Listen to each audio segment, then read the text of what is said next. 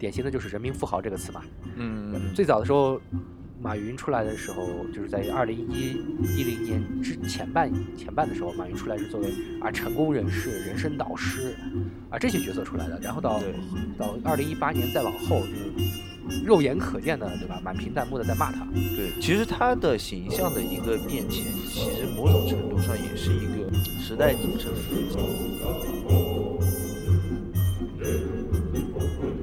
我是希望大家从社会化这个词汇出发，来理解就是什么什么是生产社会化。现在有很多见证的人士，他们会说这个生产社会化就需要我们的一个更集中、更统一的体制。其实不是这样的，因为只有高度的民主才会有高度的自由，这是我们教科书上经常告诉我们的一句话。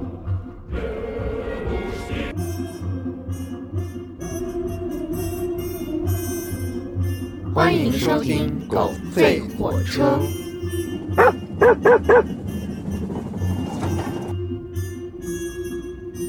好，欢迎收听《狗吠火车》，我是今天的主持人金颂雄。然后我们今天是在一个借了一个比较专业的地方做一个面对面的节目，因为今天的话题非常的严肃。那先介绍我们的两位来宾，第一位是呃大名鼎鼎、臭名昭著的 豆豆，呃跟大家呃打个招呼。啊、大家好，我是豆农，我是现在是自媒体人。嗯、我是二零一二年从这个大西北的甘肃来到上海工作，然后长期在一个国家主义的新闻网站里面，一直从下往上做到了副主编。然后二零一八年出来跟随别人创业，现在是上海的一家叫做马前卒工作室，也就是 B 站上的睡前消息栏目的内容方面的制作人。嗯，好，第二位是我们的 Max，也跟大家先打个招呼。呃，大家好，我怎么介绍呢？我是一个国企职员吧，然后现在国企好像名声不太好吧，就这样吧。对，呃，然后因为我们平时在群里，我跟 Max 经常斗斗嘴，所以今天大家坐在一起还是挺开心的。那我们因为今天这个话题是内卷嘛，内卷能够想到这个话题，也是因为我们我们我们现在录的时间是二零二一年的一月份，然后其实我们开年的时候就有几个几个比较明显的事件，呃，有人是跳楼，啊、有的是猝死的，呃，甚至还有人是自焚。那其实多多少少都跟他呃工作与生存的这样一个状况有关。然后我们看呃主流媒体的报道的话，内卷这个词汇其实越来越被广泛应用，甚至我们比较重要的核心的官媒都开始用起了这样一个词汇。那一开始还是当然讨论问题都先要谈论谈论这个定义的问题，就是这个内卷的意思到底是什么？然后并且它是那我先来了，就是内卷化这个词，其实最早是一个用在社会学里的词，它指的是小农经济下的一种特殊的生产情况，就是在水稻这种精耕密植的这种呃生产的特特殊领域，然后不停的往里投入投入劳动力，但是获得的获得的收入却不与所投入的劳动力不成正比，这样一种情况。然后等到现在这个这个社会在谈论小农经济好像没有太大意义了，所以我不认为现在大家谈论到内卷的时候想到的是这种情况，而是在做一种比喻，就是说我在不停的工作、工作、工作，却我我却获得的无论是工资，或者是我在工作中获得的成就感却不断减少啊，按小时算的啊，然后以至于到最后我不知道我在干什么，或者说一种很迷茫的状态。嗯，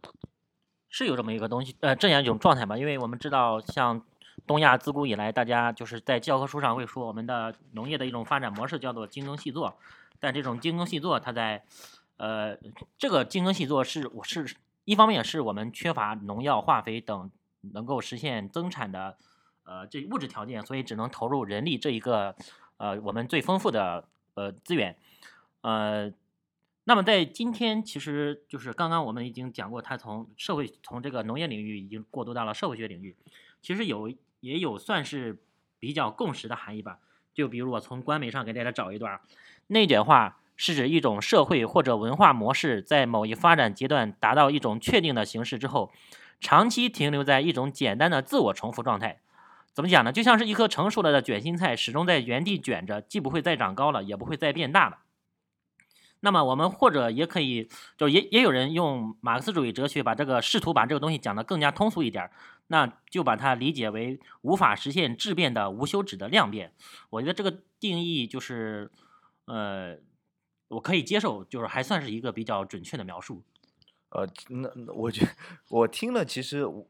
我听的感觉是，可能我呃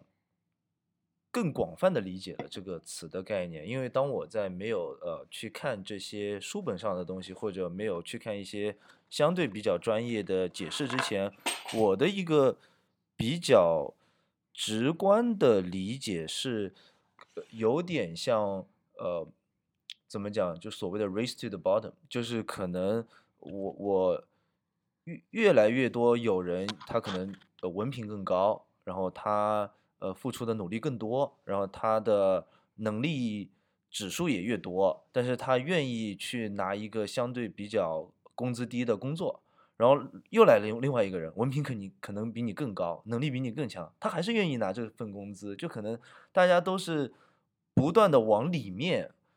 去去旋转的。我不知道这个这个理解对不对，还是说我是一种可能是是是理解错了，就是我我我可能更多是这样理解，就就就是其实就是现在的感觉就是大家都。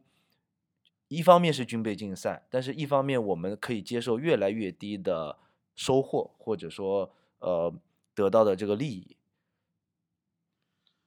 呃，这个东西其实也有这么一个词儿，叫做就是逐差竞争或者逐底竞嗯争，或者把它叫做就是低人权优势之类的。就是 race to the bottom，嘛就对就是中文就可能嗯就这么意思。就是同样的，我们中国人就是七八年之后，就是中国以一个空前庞大的人口挤入了原先的这个资本主义的分工体系，嗯等于我们提供的劳动力即使素质相对较高了，但是我们又特别特别的便宜。对，就是我们很便宜。那以前可能是世界工厂的这样一个概念，现在可能慢慢的是呃办公室的概念。同样的钱，我请你一个中国的员工，你可能中文也会，英文也会，对吧？这个市场你也 handle，然后你也可以处理一些事务性的东西，但是你可以接受的工资就是比别的地方便宜。那可能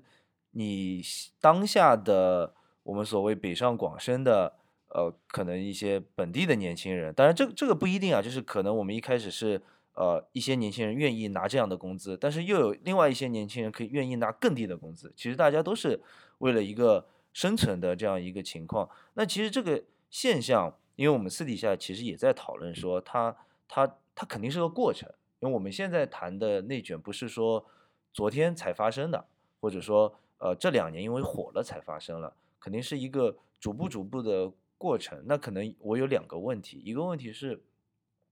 是不是资本主义就是一个内卷的体系啊？这是一个问题。第二个就是怎么看呃全球的这个脉络跟中国的这个脉络之间的一些关联，因为我们知道呃前两天刚刚冲了国会山，对吧？在华盛顿，然后全世界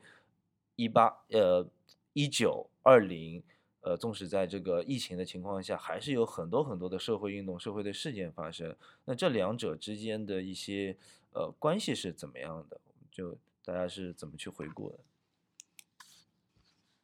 嗯，我觉得与其说资本主义是内卷吧，不如说资本主义从一开始它追求的就是利润，呃，可以某种意义上讲说是不求不求手段的追求利润。所以说在这种情况下，我觉得谈资本主义有底线就是一种呃没有意义的奢侈行为，就是因为无论是早期资本主义，像呃大西洋三角贸易，在这个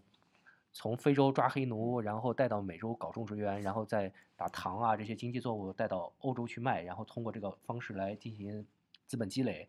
还是到工业革命时期，呃，把工人当牲口一样往死里用，以至于有一些煤矿的工人的嗯平均寿命有可能都不超过三十岁，呃，所以只能说这是资本主义的常态吧，或者说资本主义就就本来应该是这样的，只不过是后来到了十九世纪这个工工人运动兴起之后，呃，资方在这种浪潮下不断不断的做出让步，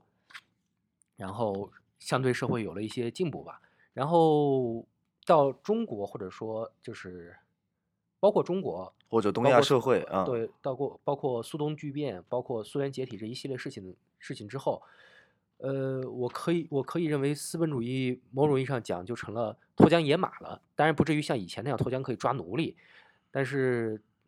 在全球的流动中，你是没什没有什么可可肉眼可见的障碍了，不像以前一样，有可能还有百分之十几甚至二十几的关税。现在大家都提倡的是零关税贸易区嘛，所以在这种情况下，资本流动是一种非常习以为然的，大家习以为然的一种很自常的呃很自然的行为。那那我只能说，就是在这种这种资本的运转下，所以所谓的内卷就越来越激烈了吧。嗯，其实我，呃，资本主义是本身就是在内卷嘛，这个从它的初期来讲是这么一种状态，但是我并不会，就是总是从道德或者什么角度，就嗯刚刚讲了，它的这个核心就是要攫取利润。嗯那么最开始的状态下，就是通过延长工人的劳动时间，增加劳动强度，就能够以最简单的方式来增加利润的话，那他们就会就资本家，呃，作为资本主义社会的统治阶级来讲，他们就会采取这个手段。那但是这个东西是在不断就是演进和变化的。像这个英国在工业革命之后，就是失地的农民成为了工人之后，也是有过一场这个勤劳革命或者叫勤恳革命的，就是呃工人们还没有意识到自己能够团结起来，当然当时也没有什么非常呃先进的理论指导或者组织指导，只是一种盲盲目的这种这个个体性的反抗。那么在反抗之余，就是大家除了反抗之外，那么对于更多的人来讲，只是想增加在这种恶性的条件下增加自己的收入，那怎么办？那只能接受去呃延长自己的劳动时间，来或者是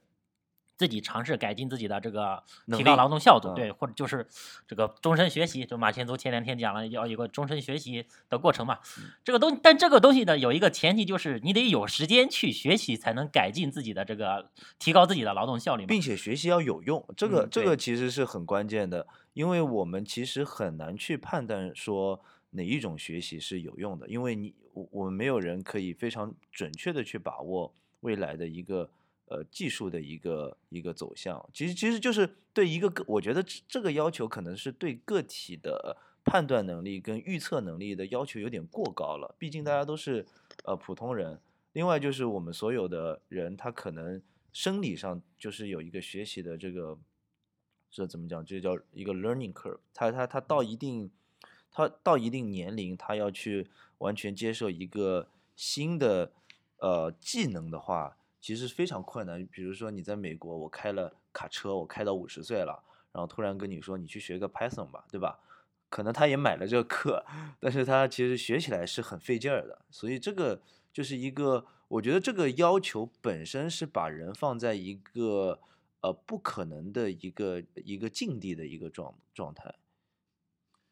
呃，我说两句，因为像他们，呃，见证圈吧，或者说就是网上流行的这些人提到的，呃，这个内卷，他们往往还有一个词叫“小镇做题家”，就是两个词是经常连在一起讲的，就是说这种，他们最早对于内卷这个概念接触，就是在那学校里的学习的时候，不停的刷试卷，不停的做同样的题，或者说同样类型的题，然后不停的做，不停的做，以至于形成某种意义上讲就是呃对条件反射，呃我看这个题我就可以一眼扫出来答案大概是在哪儿。然后在这种情况下，学习本身其实并不是为了提高什么有用的技能，而只是为了作为一种能踩着别人或者说能战胜别人的竞争的手段。嗯、所以所以这个东西应该叫应试，不是叫学习。哎，对，所以说应该应该叫应试学习。然后在这种应试学习的指导下，我们考上大学，然后进入社会，然后进入了工作领域，然后我们就发现还是这样，就是我们很多情况下，包括公司，包括企业，包括或者说包括很多单位，他们进行哎这种无效无无效率的加班或者无休止的这种竞争，这样其实并不是为了提高整个社会的福祉，而是就是为了竞争打败对手，而且有时候这种这种作用到底有没有用，这种行为有没有用，我们都不确定，只不过是呃公司的领导人或者说是单位的主事人，他们认为有用而已。呃，在这种情况下，我们在谈论终身学习的时候，很多人肯定第一反应就是很反感的，因为他他们没有把学习当做一种自我提高，或者说去了解世界，或者是说去这样的一种手段，而是就是只是认为有人要拿着鞭子来抽我了，或者有人要拿着教鞭来抽我，让我逼着我去干我不愿意干的事情，所以他们可能会比较反感。嗯，对，这其实我们也是我们经常遇到的一个问题，就是对于同一个词语，如果你没有给出明确的定义，那么你的你说的意思跟观众或者听众 get 到的意思是不同的，这可能是一个语义上的有区别。这个东西在我们日常生活中其实是非常常见的。呃，这个就是你的意思，就是说学习到底是啥意思？然后你的意思可能是啊，我真的是鼓励你们学习，但别人听起来可能就是你又在耍流氓了，你要叫要我呃做更多的事情。对呃对对的，但是我拿到的，我觉得这里面有一个很大的问题是，我学习了我能拿到什么？这个也是一个呃未知数的问题。我不知道这个，因为我们自己呃在准备的时候，我看到有谈到呃一个过密的问题，我就是叫过密化，说一个香香港香港的一个呃学者吧，黄宗智，他他提出这个概念，我不知道这个有没有关系，这个过密化的这样一个发展。就是大家过度的，呃，跟跟不断的要我们提高或者重复的劳动有没有之间一个关系？嗯、这个可能是一个就是，呃，哎，马马克思主义经济学现在讲不讲，就是用不用边际效应这个词儿？但是在工业生呃商品上，就是马克思主义经济学它成呃在生产过这个工业生产中是坚持剩余价值的，但是在农业上似乎有很多人是认为还是坚持边际这个学说是有用的。就是就是我再多就是有呃，用。对，呃，不是，呃，不是，边际它有一个那个边际递减的效应。后面不是要递减了吗？啊，对的，对的，嗯，就是在一定的这个范围之内，在就是我们东亚以前的精耕细作，水稻又是一个密植，就密植作为一种生产技术，它是有用的，但是密到一定程度之后，你再怎么增加就平种子缓投入，对，它是已经就是不会随着你的投入而继续增长了。那么人力也是一样的，东亚的人特别多，所以以前精耕细作往里边儿往农田里边儿不断的投入人力，但是投到一定范围之内，你这个东西就是由于各种限制，尤其是没有化肥、农药的情况下，它不会随着你人力的继续投入而往上增长。但但这这个概念我们抛到今天的这个经济，就是我们普遍的大多数可能从事内内卷的，呃，不是农业嘛，它可能是啊，对，服务业比如说我们对我们工作室曾经做过这个呃外卖外呃外卖小哥的事情嘛，就是我们讲了七百万外卖员的这种内卷人生，那个就是一个很明显的，就本来其实没必要就是商家这块儿给他们限定那么严格的时间的，但是一旦开始制定这个就是限定时间之后，所有的外卖小哥就开始争着以这个破坏交通规则、违反交通规则的方式，在这个时间范围之内去打送单。那么时间长了之后，大家好像就是每个人的这个跟交通规则作对的能力都已经增加了，每个人都在限定的时间内达到了。那么系统可能认为，哎，所有人都能达到，那我是不是应该再提高、再缩短一点时间呢？那么又进行了新的一轮非常恶性的竞争。但这个过程中是没有，就除了平台，即便是我们这个个人买家，就是我们去订餐的人，也没有得到非常就是多的好处。就从这种全七百万外卖小哥的这种巨额的劳动力投入来讲，我们也没有得到很多的好处。这个过程中只有平台得得到了好处，然后还有一部分我们没有得到好处的意思是，呃，因为有些人会觉得的确快啊，就是同样你在美国订个餐，它就是它按照交通规则走，它就是不行啊。就是我们是不是其实某种程度，因为消费者其实也是纵容了这样一个状态的延续。呃，我觉得这个问题，因为它我们谈论的是服务业，服务业的对象是直接是我们个体，是我们消费所谓的花钱的人，消费者。所以在这种情况下，他做出的服务对于我们是有直接影响的。所以如果快一些，打个比方，快十分钟、快五分钟、快十二分钟之类的，我们是可以感受到的。那自然会产生一种消费者和这个服务者之间的矛盾。因为我以前最早的时候在柜台上做过做过柜员嘛，就是像我中午吃饭的时候，那就这又，然后后面还有排了十几个人、二十几个号的时候，那这就显形成了一种很明显的直接的矛盾，就是我如果不吃饭，他们就能更快。但是这个我只能说，我认为根本原因不在这儿，因为根本原因在于我们当时的网点或者说整个行业，为了降低这个运营成本，或者说为了转型，把很多窗口关掉了。呃，关掉以后就是原本是五个柜员或者说四个柜员干的活儿，哎，集中到两个柜台上去干。那最后结果必然就是有一个人中午吃饭的时候得急忙急了，不可能你安安心心坐那儿细嚼慢咽，因为大家马上要冲上来。所以我不认为，我就像你说的，这个中间肯定是制造了一种矛盾。那这个矛盾，我认为不是自然而然形成的，是平台通过算法，或者说通过各种各样的技术手段，或者说甚至于行政手段，人为制造出来的一种矛盾。呃，就像大家有可能觉得五分钟比十分钟更快，但是我们自己回头想想，有可能这五分钟其实对我们来说根本也没什么区别。如果我们整个社会运行的脚步能再慢一点儿，我们每个人其实过得都能更舒服一些，我们也不会在乎这个餐是五满五分钟或者满十分钟送到，甚至于如果整个社会的形态发生变化，我们根本有可能就不需要再送外卖，用送外卖这种我认为效率很低的方式了，因为我经常吃食堂嘛。我觉得如果有一个非常干净或者说性价比很高的单位食堂，我们为什么一定要去挤外卖呢？嗯，我说的作为我们这个个人，就是消费者没有得得到好处的原因也是类似的，就是呃以前在我们以为我们得到好处了，会不会有这种感觉？啊，对对，是我们以为我们得到好处，就是我以前是这样的，就是以前我周末值班的时候要负责给办公室集体订餐嘛，那嗯我们当时的情况就是在外卖平台还没有大量给我们出现出现之前，我们都是以打电话直接到商家的形式去订的。那这时候我们自己已经有一个有数了，就是差不多提前一个小时，我们把餐订好，然后这一个小时我们就安心的继续工作等待就可以了。我们没必要就是，除非是特别晚，然后我们可能要打电话催一下。但是到了这个形态，就是大家会不自觉的把这个到有了外卖平台的情况下，会不自觉的把这个订餐时间往后推一推，认为可能会来得更快一点。然后那个会不，就是因为它系统会告诉你大约三十分钟之后到来，然后你的心思其实就已经在这儿了，你就你你你这个时候你也没有在工作了。而且还有一个问题就是，你即便就是外卖来的早了，你早早吃完饭之后干什么？你你是要提前开始工作吗？但是这个东西就变成了，那么如果那边卷起来了，但你这边是不是也跟着卷起来了呢？所以就从一个很长线的这个视角来看，对于我们来讲，就是等于是也是压缩了我们自己的这个正常的休息，就是中午休息的这个时间。呃，我提两件事啊，一个是美国的，就是亚马逊。亚马逊在一九年还是一八年吧，大概左右闹过很很大的罢工，就是把工人压榨太厉害了，以至于上厕所都没有时间。呃，这样子，在这种情况下，也许消费者，也许大家收到包裹的时间能更快一些，但是我认为这种更快，作为损害作为损害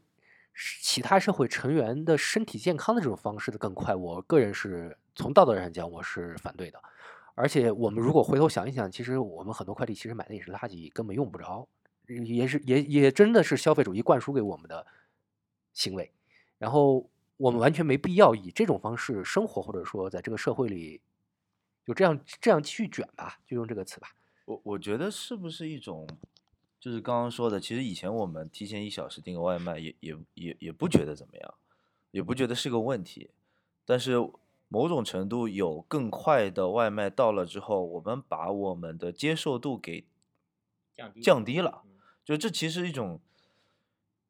这是一种心理机制的问题。换言之，这背后是一种，这这这背后当然你你可以说是呃平台公公司的一种种一种设计，但我们抛开这个外卖这个领域，因为这个领域是太太直观了，每个人都接触到。但其实我们我我我个人会观察到一个问题是，我们很多的卷真的是一层一层，你员工永远被客户催着，被老老板催着。其实老板背后是被股东压着，假假设是一个初创公司，然后客户那边是被他的老板压着，就是是一层层的，不断的对我们要求有一种呃不切实际的期望，呃，就是其实可能催你的客户他也每天在那边加班，然后他的上级也在每天那边加班，就这个东西是最后推推到头，就是每个人都在里面变得很不舒服。但反过来有一个问题，就是同样的，当我们谈呃我们的心理机制改变了，我们对这个要求不一样了，那反过来是不是很多人愿意去卷的背后，也是对自己的？当然，当然，可能我这个问题是有点问题。我我总感觉，其实很多人的温饱是解决的，在现在的呃生活上，但是他还是，比如说我我会发现这样的人，他家里可能有有房子啊，他可以靠房租，他可以至少补贴一点自己的收入，但是他还是很恐惧丢失工作这件事情。然后这个工作呢，又逼着他每天在那边卷，就是我我我总感觉是不是因为我们所有人的最低标准其实也在提高？我觉得这个最低标准如果只是温饱的话，有点太低了，在这个社会。但是就我们就就着这个话题讲吧。嗯，确实，因为如果我们把自己的心态调整得很平的话，就是如果我们只是饿不死、冻不死，那其实确实也不用太卷。毕竟你去当一个保安，每个月大概有可能还有三千块钱的工资，呃，但是这样你相当于就就是自绝于社会了，因为你不在这个社会上，你不可能收获什么认可，也不可能收获什么尊重，或者说这种呃这种与自我价值相关的事物，你真的只是苟活而已。也也许有的人出于呃提高自己的幸福感，或者说是提高自己的成就感，选择去卷，哪怕他自己物质上讲根本不需要这么多东西，也是有可能的。这其实呃，这个其实反映的还是一个普遍的问题吧，就是大家就是有一个笑话叫做“自我以上”这个呃阶层流动，自我以下阶级固化，还是反过来我忘了，反正这个词儿的意思就是我一定要追求我们在我们这个社会中一定要追求往上走，我不可能接受我的阶层滑落。就是我们在这样，当然这个有一个定义啊，就我们在讲中国社会这四十年来是一个阶层流动非常。就是相对于这个欧美社会，他们比较静止的一个呃，相对而言静止，不是说他们的阶层不流动了。这么一个状态来讲，讲我们在说中国社会阶层的流动性大，但是大家这个默认的都是我要往上流动，而有没有想过阶层流动这个词儿包括的是向下滑的过程？呃，但是在中国，我们现在几乎所有的人都在追求一种往上走，那这个问题就带来了，怎么可能所有人都往上走？如果都在往上走，那么这个社会到底是由什么来撑起来的？呃，这是一个问题，就是 那那这个其实背后还是会不会是，其实就是两件事情同时在发生。一一个一一件事情就是我们呃内卷的，我认为另一种本质其实也是刚刚说的，以过去几十年的阶层流动的灵活性。可能是越来越固固定了，就是我们我们这几十呃，我们最近可能五到十年会谈的一个阶层固化的问题。第二个问题是说，因为呃过因为这样的一个机制或者这个社会运转的这种方式形成的这种文化，导致所有人对这个往上流动的这个欲望也是特别特别的强。其实这两个事情同时发生了之后，人就会产产生一种痛苦感。就是我你我这我我自杀了，我生命没了；我不自杀，我没这个工作。其实生命还是有，我可能吃饭睡觉有有个屋子没问题，可能上网没有问题。但是他他觉得这个玩这玩意儿我已经不能忍受了啊。其实我觉得这这两方面可不能是不是同时在发生？呃，肯定的，因因为一方面是我们这个社会的价值观，包括整个。道德方面已经跟三四十年前完全不一样了。就是举个最简单的例子吧，就是我在我老家那边，如果出了一个大学生，大家都会去有种供着他家的感觉，因为家里要少一个劳动力嘛。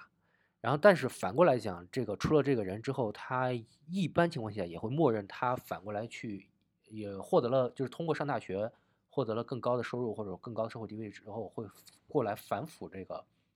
反哺这个整个家族。他们他们是以家族为单位的，不是一两个人，呃，包括找工帮他们找工作啊，或者说经济上的援助啊之类之类。但现在大家我们就能看到，像微博上或者说知乎上，就一提到这种伏地魔啊，或者说是什么伏伏伏媚魔啊，都是咬牙切齿似的很，真真的是咬牙切齿似的。呃，这个咬牙切齿是不喜欢这样的学生，还是是？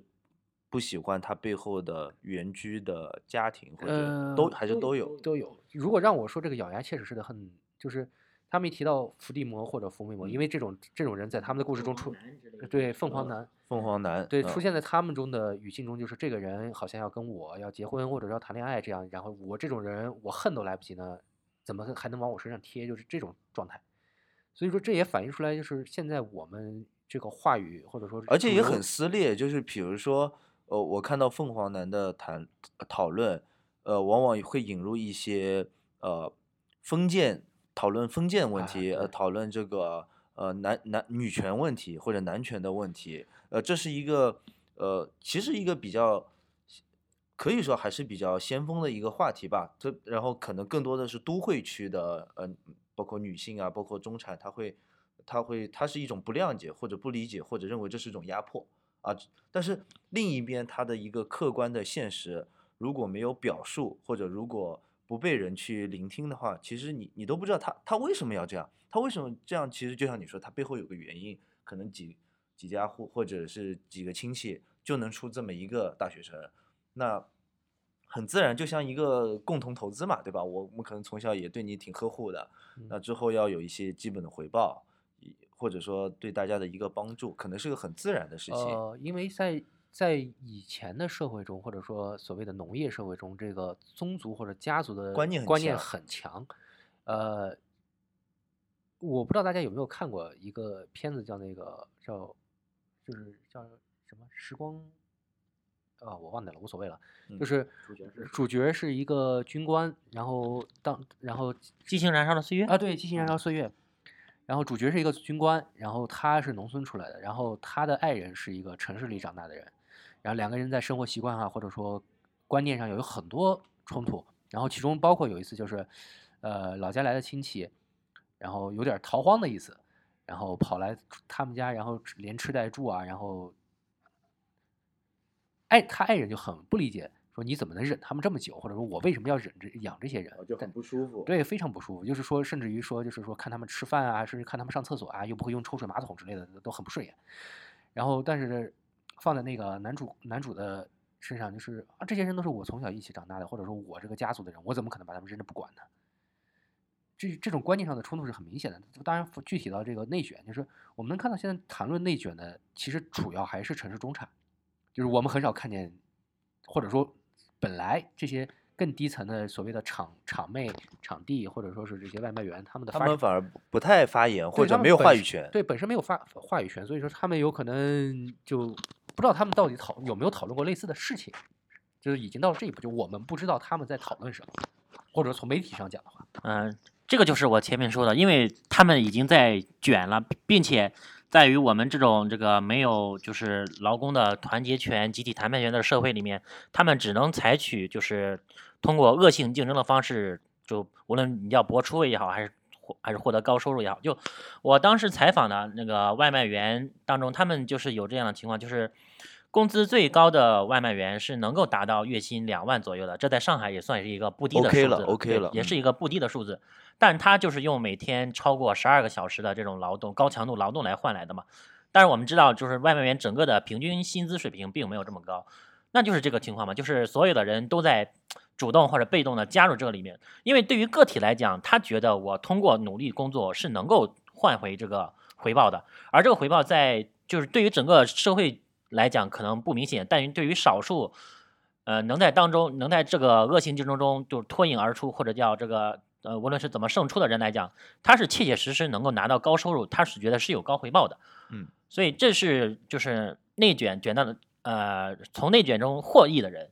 因为有这样的案例存在，而大家都会把这个东西作为就是 合认为自己理化对，呃或认为自己者我们有希这个望这个认为自己垫垫脚也能达到，自己努努力也能达到。就像这个古代的读书人考进士，其实三年才录取四百多个人，非得中产之上呃以上的这个呃人家才有条件去供养。但是几乎我们认为所有的读书人就是这个从贫寒底子贫寒呃弟子都可能这个中进士嘛，但贫寒弟子进中士是一个非常非常低的概率嘛。而且他们说的贫寒绝对不是说那种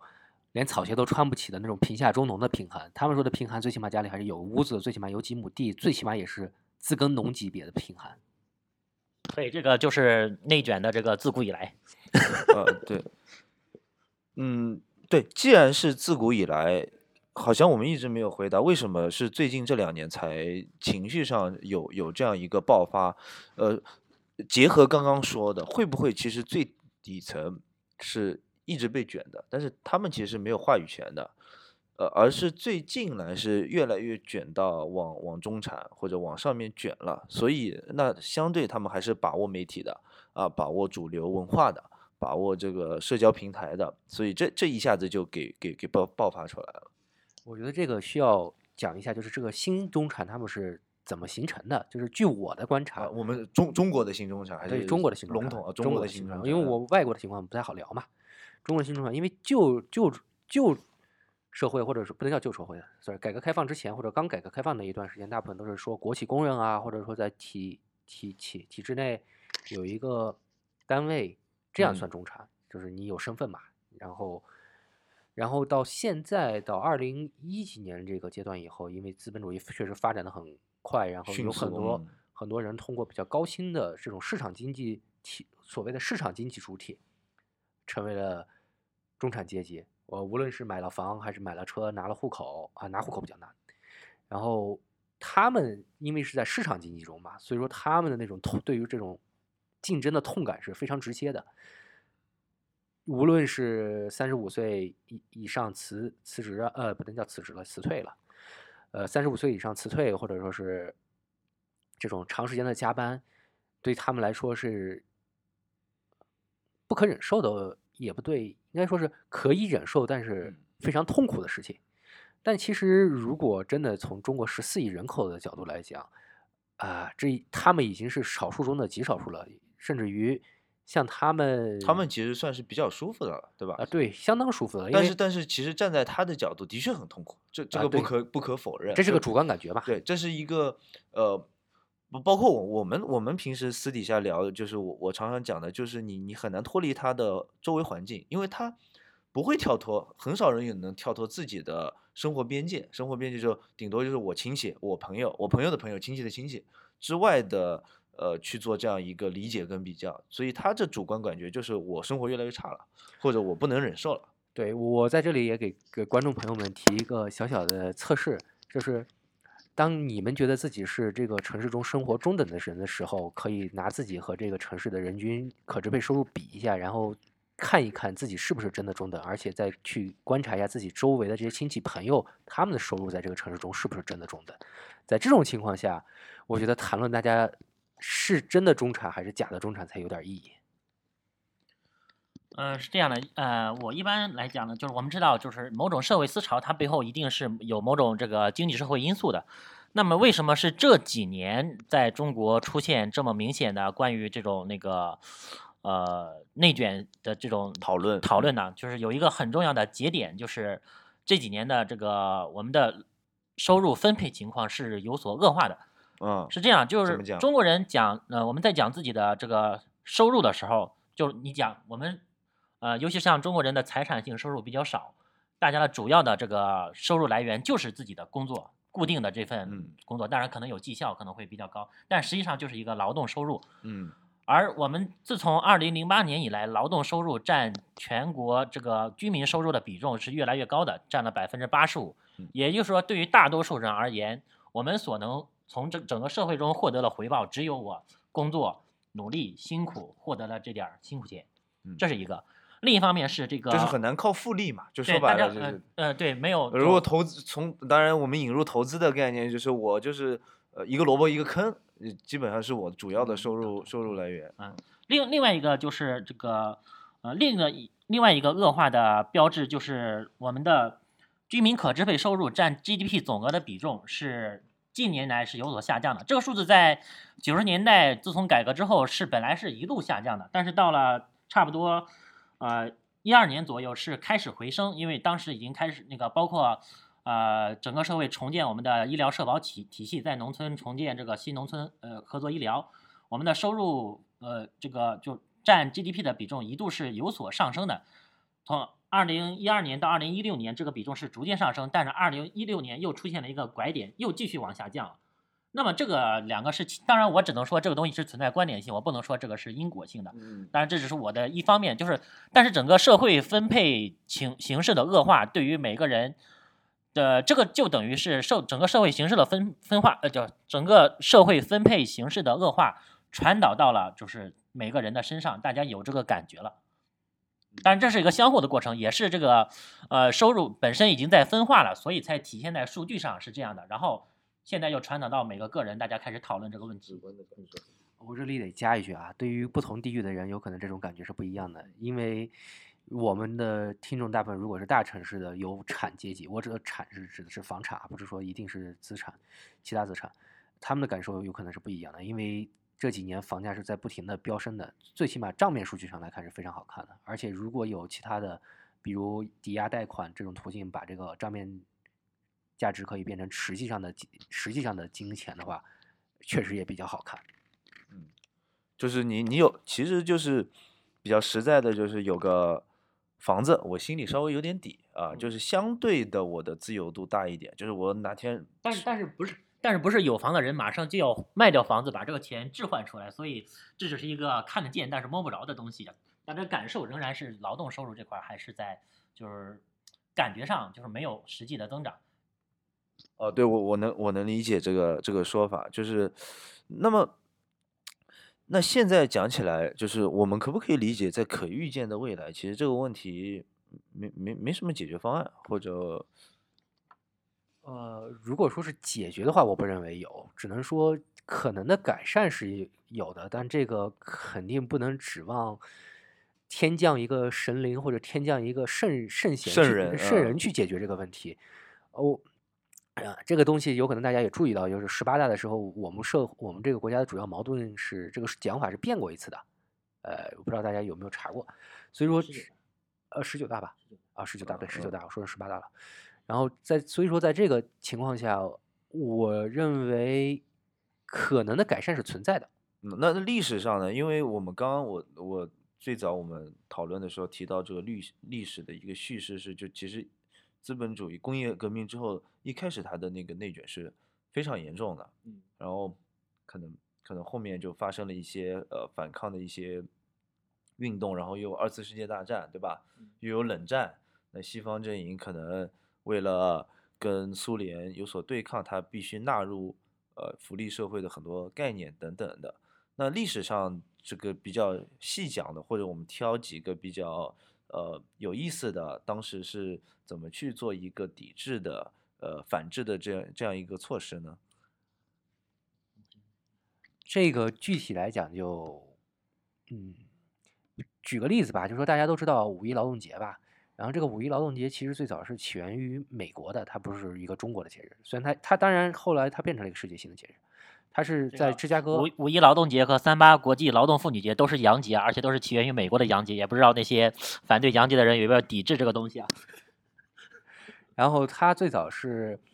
呃，还不是说一定是马克思主义者或者共产主义者，而是是那个工人还有一些无政府主义者，他们在芝加哥进行游行示威，要求呃八小时时工作制，然后中间出了很多事情，大家可以感兴趣查一查，就是反正死了人，判了刑，然后后来到第二国际的时候，呃，大家通过决议，然后把这个东西变成了一个全世界的节日，直到今天我们好像美国不过吧？美国不知道也有劳动节他们叫 Labor Day，但不是那个九月份啊，对他们不是那个五一劳动节，我不知道加拿大怎么样啊。所以说这个事情也挺有意思，就是美国人自己的节日，美国人自己不过，但是全世界其他地方的人在过。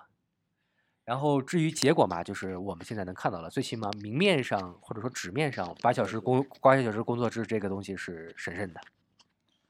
嗯，这个其实就是我们前面讲了，就是资本主义在一开始的时候是通过最简单粗暴的延长劳动时间、增加劳动强度来剥削你的剩余价值的。但是随着整个社会生产力水平的提高，没必要再采用这么就是 low 的、这么粗暴的、这么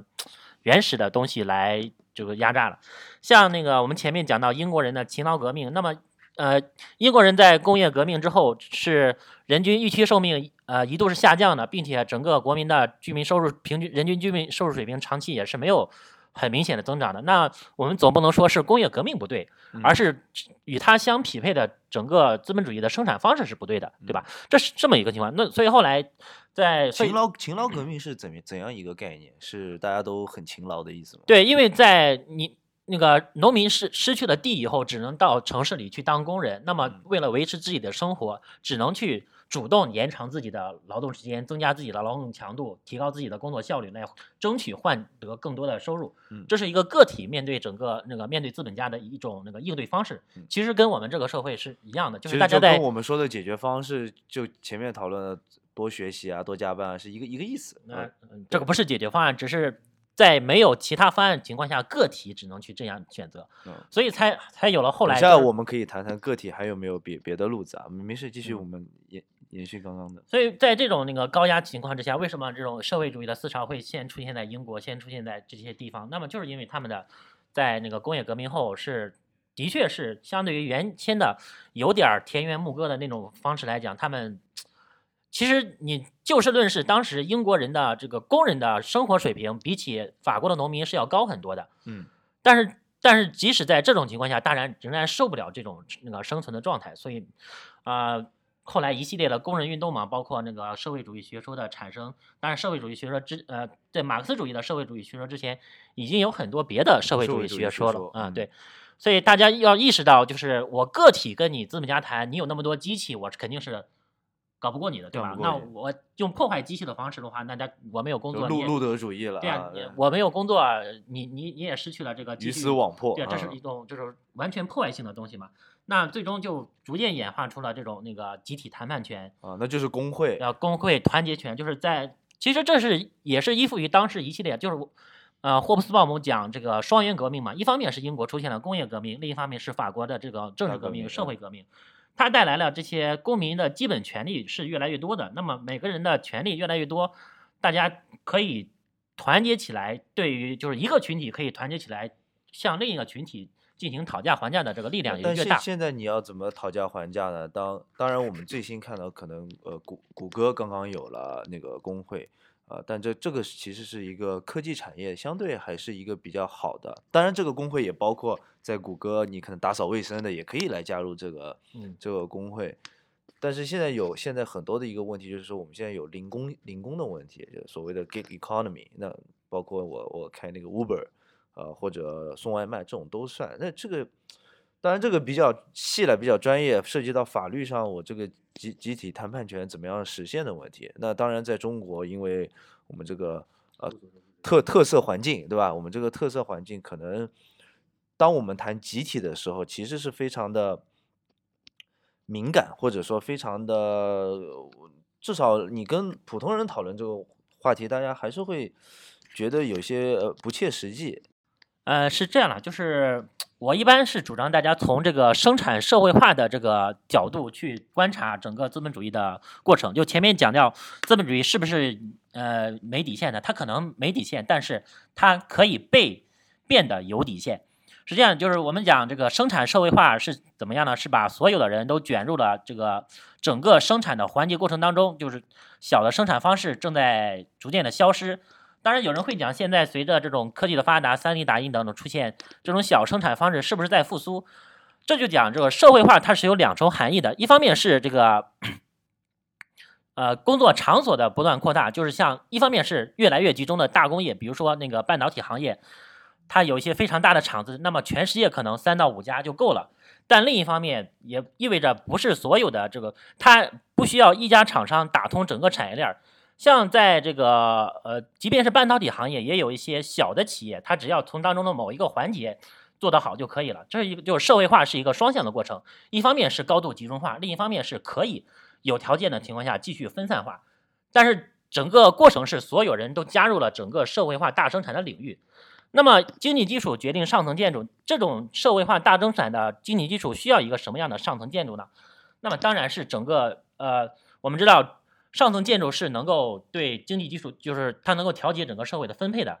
那么社会化的经济基础必然要带来一个社会化的政治权力分配。那么这个可以说，无论它叫人民民主，还是叫一人一票，还是叫大众民主，还是叫这个政治自由，它的内涵，呃，当然在政治上阐述是各种各自不同的，但是在基础上是有一点是相似的，就是每个人能够获得的实际上管理这个社会的直接权利是越来越多的。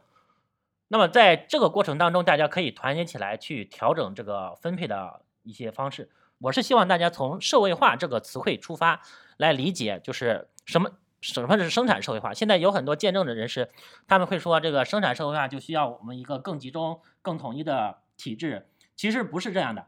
因为只有高度的民主才会有高度的集中，这是我们教科书上也经常告诉我们的一句话。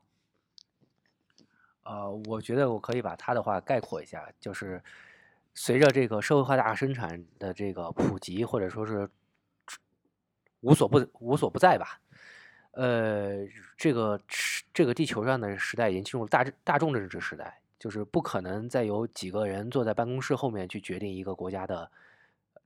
走向了，它必然就是，尤其是以西方国家在一战或者说是二战这种过程中的过程中做的事情，他必然要去动用他的那个宣传机器或者说是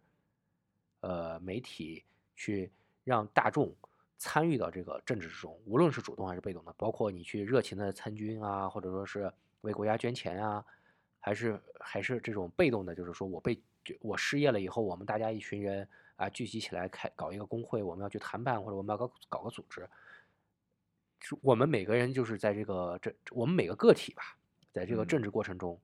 就变得会越来越重要。就是我们不可能再像以前一样，就是这指望指望青天大老爷啊来给我们主持公道，而是我们自己要去可能这种去政治化的政治就很难持续了。我感觉就是现在一个很很直观的感觉，就是大家自然而然的或者不言而喻的，嗯，日常话题里面也越来越政治化。我我觉得这是有一个倾向。我不不管在哪个社会，不管在哪个社会，我举一个例子啊，就是包括我爱人，或者说以他的小朋友们为例，呃，在二零一四年、二零一五年之前，基本上是没有人主动的去，别说主动的了，就是被动的去聊到话题，或者意识到自己聊的话话题跟政治有关的人很少。但是对目前我们无论是看这些 podcast 啊，还是像国自自自媒体做的节目啊，都开始有意无意的向政治，甚至去更更明确的，就是开始要向意识形态，就是要拿出一整套东西去解开释世界了，啊对，避不开的，就是这根不管是什么方式解释，总之你感觉就是你不解释我就没方向感，会有这种感觉。嗯，就是我们大家再不能像以前一样那种去意识形态的话，呃，去意识形态化下啊，我们说什么就是啊，你这个东西人太高上纲上线了，或者说我们一提阶级斗争啊，你这个人太高上纲上线了，没有资本家你怎么社会怎么运转或者之类之类的，这种情况不会不再会有了。就像典型的就是人民富豪这个词嘛，嗯，最早的时候，马云出来的时候，就是在二零一一零年之前半前半的时候，马云出来是作为啊成功人士、人生导师啊这些角色出来的。然后到到二零一八年再往后，就是肉眼可见的，对吧？满屏弹幕的在骂他。对，其实他的形象的一个变迁，其实某种程度上也是一个时代精神的变。读大学的时候，就是呃，如果是呃中国学生的话，可能大家都会被一种呃创业叙事给吸引。嗯，就是这个其实蛮主流的。以后毕业你想干嘛？如果很优秀的，他很很自豪或者很很有底气的说，哎，我以后也想呃尝试一下去创业或者怎么样怎么样的。但是可能现在的你，你大学生哪怕是很优秀的，你他这个创业叙事不太能够打动的他了，所以我觉得这也是一个很明显的一个一个变变化。嗯，对，这里要插一下，就是，呃，这还有一个背景，我们之前讲这个分配形式的恶化，那其实在于这种长期的内卷之后，我们知道分配的基础是整个社会的劳动生产率的提高，那么它是最直接的能够增加收入的这个方式嗯，但是因为这种长期内卷的方式，导致我们是很多，呃，不论是创新还是劳动生产率的提高，都已经越来越乏力了。包括最近呢，就是十九届哎四中全会还是五中全会，五中全会，十九届五中全会提出的关于就是已经开始主张三次分配了。他在一次分配领域讲的很隐隐晦，但是有一点就是我们社会的这个劳动社会劳动生产率的提高已经很艰难了，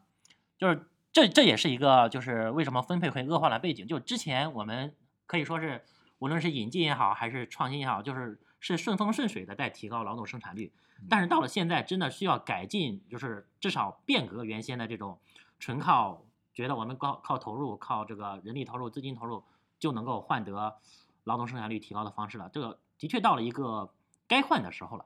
嗯，就是你你你，所以那那之后就是可能就是看他会以什么样的形式，对吧？对，会但是出现这个就很难很难去。但是但是一个很糟糕的情况就是，你看现在各种各样关于创新的文件，你都会感觉是一种在以行政指令的方式，用更内卷的方式试图去突破。这个我个人反正是不是很看好的。这个我是我就提一句，因为提到创业了啊，因为我父父亲最早是做做生意的，下海的，以前也是国企，在九十年代那个时候提创业，呃，真的是真的某种意义上讲，那个年代是冒险家的乐园，只要你有胆子、有手段、有有出使出使的第一桶金，啊、你自己私自挖金矿都可以，哪怕真的矿底下有人打出了人命。呃，因为这真有这种事啊，就是为双方为了抢矿，然后往对方的矿洞里丢炸药的事情都有。呃，但至少这是一个大家人人有机会啊，哎，对，可是大家人人有机会，然后有奖品，但至少人人有机会。呃人人有机会，但但是现在的时代就不一样了。无论是毕竟资本主义发展这么多年了嘛，我们能看得到，就是整个平均利润率肯定是往下走的。而且入就是有点，就好像我们上桌的，不是谁都可以啊进入这个局去玩儿了。对对的最典型的嘛，桌子已经快摆满，就就是这个大大堂里的桌子已经快摆满了，菜也上齐了，然后你这个时候不可能通过继续加桌子加菜的方式，只可能是就是不是只可能，就是很多人只能想着以撤一桌上一桌的方式来改变这个方式。典型吧，就是说现在蚂蚁金服这个事儿嗯，呃，他显然是想靠这个 IPO 上市以后去当一个大玩家的，因为现在虽然虽然口口头上说的是这个金融行业，呃，要鼓励民营进入啊，或者说要怎么怎么样，但是能看到这些，如果你想做的很大很全，做一个呃金融控股集团，包包括保险啊这些你都想做的话，它肯定还是有一定的限行政限制的，就是不可能让你一个个体个人去拥有这么大的经济权利的。所以，所以这个情况就会发生一个，不论你是哪一个意识形态的啊，就是我们每个人可能有不同的政治的想法跟意识形态，但是都在这个局势里面都几乎都是有一种不畅快感，或者说都觉得其实这个局势对自己是不利的，并不是说，呃，我员工觉得不利，其实很多老板也觉得这一局很没意思，但是我好像也顶在杠头上了，我也撤不下来。这个就只能说是中国特色了吧，因为毕竟，啊、但是现在前一段时间也有文件说要把统战对象变成民营资本家了，这个到底如何落地我们就不知道了。呃，反正政治权力上讲，他们肯定是没有什么大的能制定左右政策这个方向的这种政治权利。嗯，这个靠个体肯定是不行的。就是我们知道，三个空想社会主义者有一个是欧文，欧文在英国办公社还算是比较成功的。他嗯是通过这个缩短劳动时间、提高劳动生产率，然后完善社会保障的形式，来让自己的这个就是自己的这个工，嗯、小社它是一个对小社区，因为它是纺织业嘛，纺织业整个社，它这个社区一直维持生产到一九六九年。哇，那很厉啊害啊！是这样的，但是他他在英国感觉哎自己可以搞，可以搞得起来，然后他就想到北美去搞，嗯。结果到了北美之后就发现是卷不过那边的，就嗯那边的状态可能就跟我们现在的状态一样，有无限的这种廉价劳动力可以接受更低水平的东西去进入。那他这个想在英国搞的这种通过提高呃这个呃薪资水平，然后降低劳动时间和这嗯。个提高福利待遇，根本竞争不过英国本土的不美国本土的其他资本家嘛，那嗯他就就倒闭了。这是为什么是空想社会主义？他作为个体想去这样进行改良是不可能的，那只能从更广泛的，嗯像欧洲，它是就是那个无论是我们说的是工人运动，然后是第二国际，无论怎么讲，它也是社会主义运动嘛。嗯，它保证了工人这些最起最起码的罢工权、这个集体谈判权，还有这组织工会的权利嘛。就我们为什么要讲罢工权？罢工权是罢工之后要有工人纠察队的，你要阻止其他人去上工，否则的话就会有嗯源源不断的有人去替代你罢工人的工作，那这个罢工就等于无效了。所以为什么要有工？就是呃，为什么要打击工贼嘛？工贼就是大家都罢工了，你还想去工作，你这个时候当然对你个人来讲是有一个很很丰厚的回报的，但是你破坏了整个工人的就奋斗逼的问题？啊，可可以说可以说这个是个问题。然后我就既然说起来这个话题啊，其实我们说个体，因为之前，呃，轻松熊也要想让我们聊聊个体在这个时代怎么办。对，最后还是要聊聊聊聊聊个体。我有一些想法，不过你你先。因为当然啊，这个我们讲的很多东西都是在大家看来很遥远的、很缥缈的，比如什么社会主义运动啊、什么罢工啊之类的。所以普通人怎么办？就我我可能也不想参与这个运动，我也害怕，对吧？我上网发个帖，我也怕被被封号，对吧？这样的人咋办？我个人建议，第一是调整一些心态吧，毕竟你嗯我们老喊着内卷内卷活不下去，也不是真的活不下去。对，呃，也许你真的你离你看见房子又涨了，觉得离自己房子又远了一步，或者说啊自己攒的钱理财买亏了，那往好的一方面想，你毕竟人还在嘛。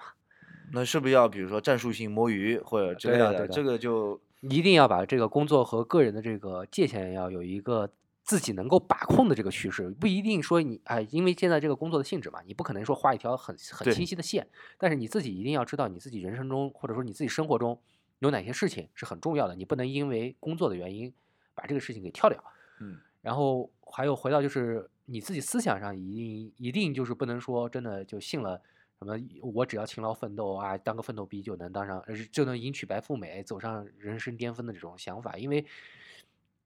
因为你这个奋斗逼的结果大家也能看到了，最后即使真的你很拼很拼很拼，你也顶不过老板扣钱扣你工资啊，或者说你三十五岁之后把你一脚踢走啊这种事情。啊，我作为这个前公贼，我要现身说法。好的好的，是这样的，我之前供职在那一家这个新闻网站的时候，我是当时是你不不，我觉得有的时候奋斗逼啊，可能是两种情况，一种情况呢是呃为了利益的奋斗逼，其实另一种情况呢就是。你正好这工作你还挺喜欢的，你知道吗？然后你就奋斗了。别人可能没那么 enjoy 这个工作，你就特别 enjoy，想把这事做好，然后你就攻贼了。嗯，你你当时是哪哪一种公贼？我当时是兼而有之吧，因为当时从事这门工作，呃，从事这个工作的确是有我兴趣的这个因素在，但另一方面就是当时也是可能仗着自己比较年轻，我当时是七幺幺七工作制，就是每周七天，早晨七点上班，晚上十一点休息，然后晚上十一点下班，时不时的还要半夜被叫起来，这个加个班什么的，然后工资就是连续。三十多天、四十多天不上，呃，这这这个不缺勤的这个记录创造者也基本上都是我保持的。我可以肯定，现在肯定没有人破过。但这就带来一个情况啊、同时我个人的这个工作效率也是比较高的嘛，因为我的这个绩效是基本上是蹭蹭蹭往上涨的。但这就带来一个问题，就是，呃，我看别人的时候会会就是时不时的会以我自己的这种标准去要求别人，但是我没有考虑到每个人的条件是不一样的，就是这样会带来一个强制性的东西，而且尤其是我后来是成为一个算是中层吧，就是那我手下有很多人之后，我试图把每个人都改造成类似我的这种状态，但很好好好在有及时打断了我的这个状态，一个是我谈恋爱了，所以大家要享受生活，及时享受生活。另一方面是在我绩效最高的时候，被老板想找就是找个理由扣了我三千的工资，然后我这个讨说法，你说我怎么讨说法呢？那我难道就是这个公司有工会，我能去申诉吗？也是没有的。作为个人来讲，这个就没有什么办法，所以就是大家首先心态上的确要改一改，就是有很多年轻人刚毕业，就是怀着这种改天换地的这个啊、想法，就拿到自己第一份工作，这个是可以理解的，但是这个。给大呃不是我在这里给大家泼一盆冷水，而是社会现实很快就会泼你一盆冷水，无非是这个快的年头是三个月、五个月还是三年、五年，但是我是相信一定会泼给你的。我我我是觉得，我我当然有几种想法，一种是，其实我觉得你如果找了一份你特别喜欢的工作，然后你也很享受，然后你天天加班就跟玩儿一样，我我觉得是可以，对吧？然后你不在乎。周围同事对你的这种批判或者目光，呃、或者你也不在乎周围同事的这个福祉，啊、呃，你作为一个比较个人主义的人，我觉得这这这是一种出路啊。第二种呢是，我我觉得常常职场里面大家要有点呃打工人的默契，这种打工人的默契可能是部门呃，比如说我我们工作常常其实跨部门协作嘛，呃，然后。可能你你有你一个 deadline，然后我可能要去配合，对吧？或者是甲方跟乙方的，那甲方乙方两两两组人其实也都是打工人，那大家对于一些呃时间线上可不可以达成某某种默契，或者你知道其实有些 deadline 你是可以推的，那其实你帮某个人往后推了推，让他享受一个完整的假期。那以后人家也是懂的，对吧？这个其实就是不是一个进攻性的一个组织性行为，但是你形成了某种默契之后，其实大家还是可以相对的稍微缓解点。像我是绝对不会，如果我有同事是在假期状态的话，我是绝对不会，哪怕这个事情会影响到我的情况，我也不会影响到他的假期。那其实大家，你在这个社会环境中，那你也你也立了你的这个。人格，或者说你也立了你这个口碑了，那其实大家以后对你其实也会有另一种默契的回馈。当然，有些人情商特别低，那你也没办法，对吧？但是基本上大家还是懂的。呃，我在这儿得说一句啊，就是有可能在国企里边，大家觉得可能轻松一点，但实际上，嗯，这个要看管你的人，就是很多情况下，他上次来自上上层的那个指令并不会非常清晰，所以说直接直你的直接管理者能决定很多事情，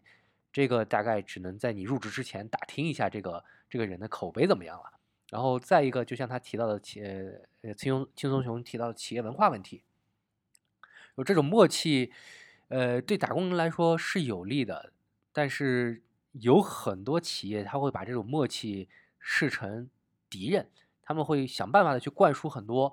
呃狼性奋斗啊什么之类的企业文化，就逼就是制造也是是像你一样制像他说的一样制造一种反向的气氛，逼着大家去呃做工。这种情况下，就是大家有可能真的要。及时止损，跳槽为上。呃，对这个这个情况，其实我我觉得要要，嗯，有有几种情况，包括你的老板的一个精神，他的状态，呃，还有就是，其实包括像豆农，你做的工作其实很有意义。就是怎么说呢？你大众媒体，比如说最近大众媒体其实对内卷的问题谈谈论了非常多。那在公司里面。呃，至少我了解的一些公司，其实就呃，从老板或者管理层他的话语体系上，他其实不太敢在讲你刚刚说的这种呃叙事状态，什么狼性啊、创业啊等等的，因为大家都开始思考我有啥好处，大家都开始看，哎，拼多多，哎，我们可以没关系，我们没几个人听我们节目，所以无所谓。像拼多多这样的企业发生了这样的事情，某某大厂发生了这样的事情，其实大家。这种媒体的报道跟渲染，其实是给具体的工作环境里面带来了一股呃力量，或者说一股张力。就是可能领导有的领导其实他也是打工人嘛，他是小领导嘛，他 push 下面的时候，他会稍微思考思考。其实我觉得这这是会有的。第二层就是因为我觉得年龄段就是越来越多，呃，今年是二一年，然后明年二二年就零零后也开始毕业了，那。他们如果是看你们节目长大或者什么，其实他们的一开始进来的这个观念也会不一样一点。这这也是我我会感受到的。包括我观察我们越年轻的同事，可能裸辞越不当回事儿，对吧？其实家里也没有多少钱，但他就是敢。这个就是跟他的一些观念的呃转变也有关系。所以我我我很多时候倒不是那么的悲观，在一个很微观的层面，其实。大家还是互相能够体会的。然后最后我就说，如果碰到像以前斗农这样的公贼，严重的 破坏了自己的这个生活状态的话，那就是要办公室政治把他给干掉了。我我我我其实是，当然这个可能这种话可能在在很多呃不是那么关心、不太思考政治的朋友里面，他会觉得这个想法很。很极端，或者说很，是不是太势利了，或者怎么样的？但其实可能办公室还好。哦，其实我我有了解到，呃，我以我以前在国国外的话，也也会接触工会嘛，也会接触很多真正的呃蓝领的打工人。你你碰到一个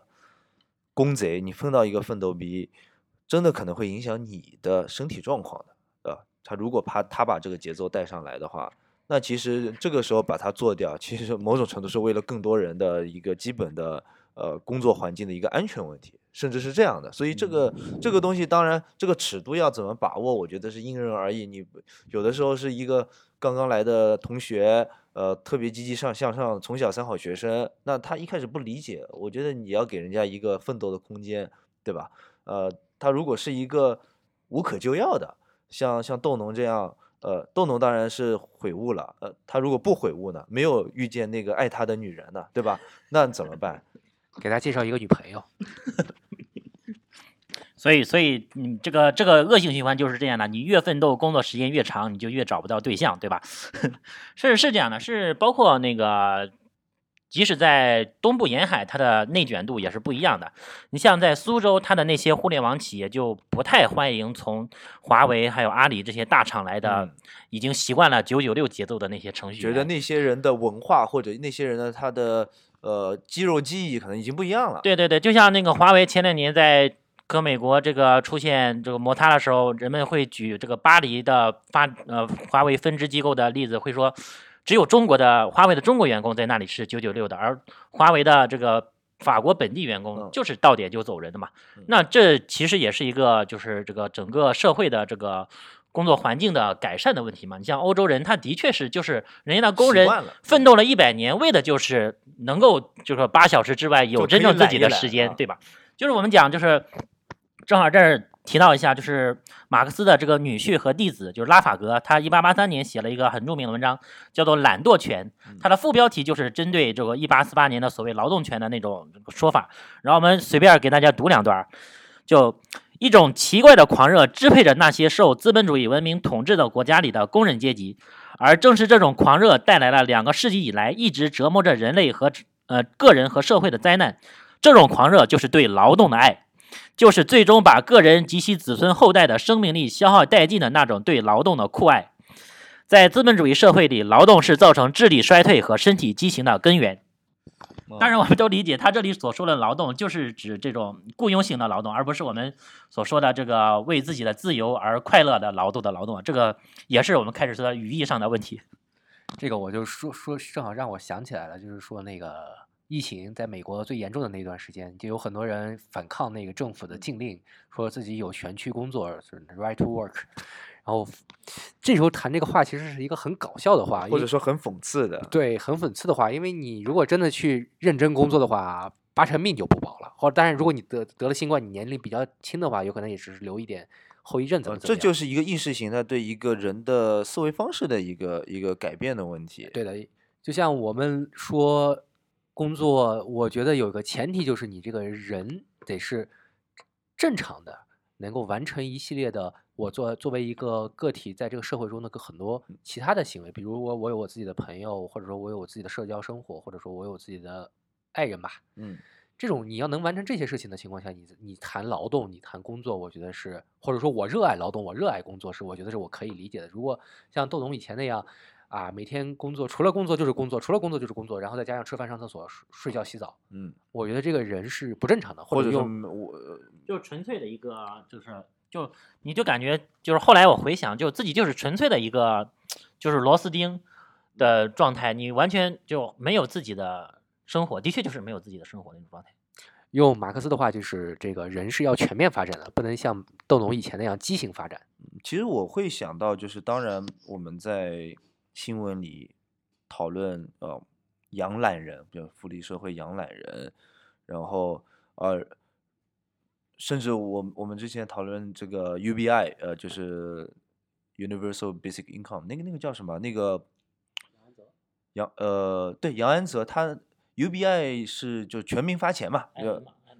对，全民发钱，然后就会问，哎，那你这样，人家就天天在家歇着了，然后不工作了，或者如何如何。然后我前两天就在 YouTube 上看一个香港的一个香港电台一个节目，讲哲学的，就提到这个话题，呃，广东话叫“嘿”，就是就是我就躺躺在那儿了，就每天就就驼驼在那儿了，啊、那你每天驼在那儿怎么办？然后里面的一个嘉宾就说，其实这个状态本身就是一个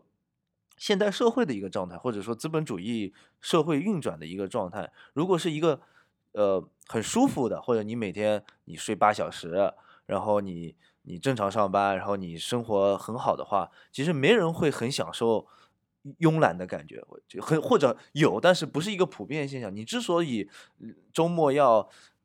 非常追求可以一觉睡到中午，本质上是因为你缺觉。如果你不缺觉的话，你会觉得其实睡觉是个非常无聊的事情，呃，或者说你不会把无聊当做一种休息，你肯定是会呃把无聊真的会当做一种非常无聊的无聊。那你这样的话，你才会有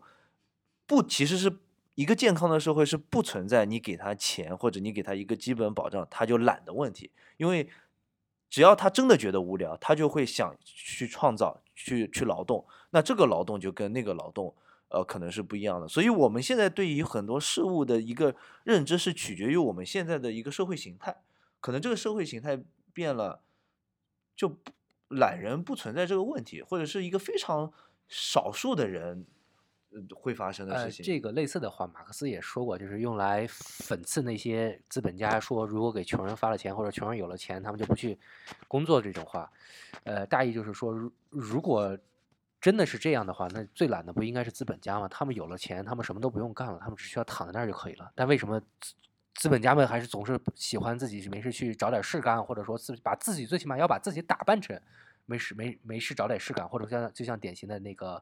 华为的二公主，现在又去进军进军娱娱乐圈乐圈了。我们如果站在我们普通打工人的角度上想，对吧？娱乐圈水那么深，你又有那么多钱，图什么呢？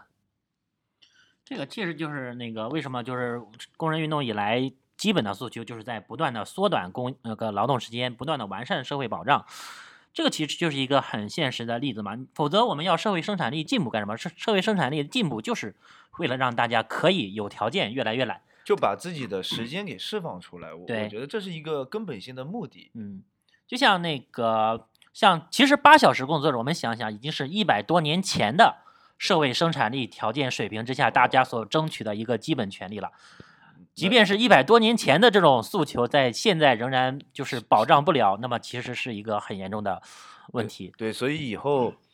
我都想到了说，我们呃播客的话，可能可其实真的会聊，比如说四天工作日怎么是不是可行？我我甚至我当然刚刚提到的 UBI 全民全民收入是不是可行？可能呃都在我们这个预设的话题之内，因为因为这今天就不展开谈这这么这么呃细呃具象的问题了，因为既然这种东西就要展开去谈，我我是这么认为的。但这个肯定是克制内卷嘛？你想吧，就是八小时工作制和四小时工作制，等于凭空要增加一半儿的就业机会，对吧？嗯这个肯定是有利于降低内卷度的嘛。而且，其实我觉得这个有可能说的比较文艺一点啊。如果真的让大家不那么内卷，有时间去搞一些呃自己喜欢的艺术方面的事情，去搞一些艺术创作事事情，虽然它没有什么经济价值啊，但是对于个人的整个自我成长，或者说对于整个世界的认识，我觉得是非常有帮助的。但是我们现在看到的呃这些文艺作品，或者说真的就是只是制造出来的用来卖钱的垃圾而已。啊，当然，我对对这个话说的有点绝对啊。对对对，就就现在很多你搞你搞艺术的成本太高嘛，那那就那其实我我甚至认为，如果大家基本的都保障了，其实从一个比较打引号资本主义的视角的话，我认为可能更多牛逼的产品，更多牛逼的公司可能也也会出现，对吧？对当然这个嗯，所以即便是这个资本主义，它也不是一个全球统一的概念。像我们刚刚这里边谈到了资本主义，至少包括中国的这种某些资本主义的方式，包括美国的英美的资本主义方式，欧洲的乃至于这个莱茵资本主义和北欧资本主义，他们的其实这种那个，我们讲这个社会主义是，呃，对于资本主义来讲，它并不是一个完全的对立面，而是它的递进和升华，对吧？有一些像资本主义，呃，尤其像北欧和这个莱茵资本主义当中一些很社会化的。呃，情条件，将来我们依然是可以继续借用，依然可以继续延续，依然可以继续改进的。比如他们的这种这个对于工人基本的这种劳动条件的保障，以及前面讲的那个缩短工时的，就是七天工作制，不是七小时工作制，就是在北欧也开始，人家也开始试了嘛，对吧？那么会有什么特别不好的效果吗？我们来观察。拭目以待。好，今天这集就到这里，也讲了很多，也讲的很散，我的这个剪辑任务又要增加了。好，还是谢谢 Max，然后谢谢豆豆，啊，感谢各位听众。感谢大家。我们下期再见。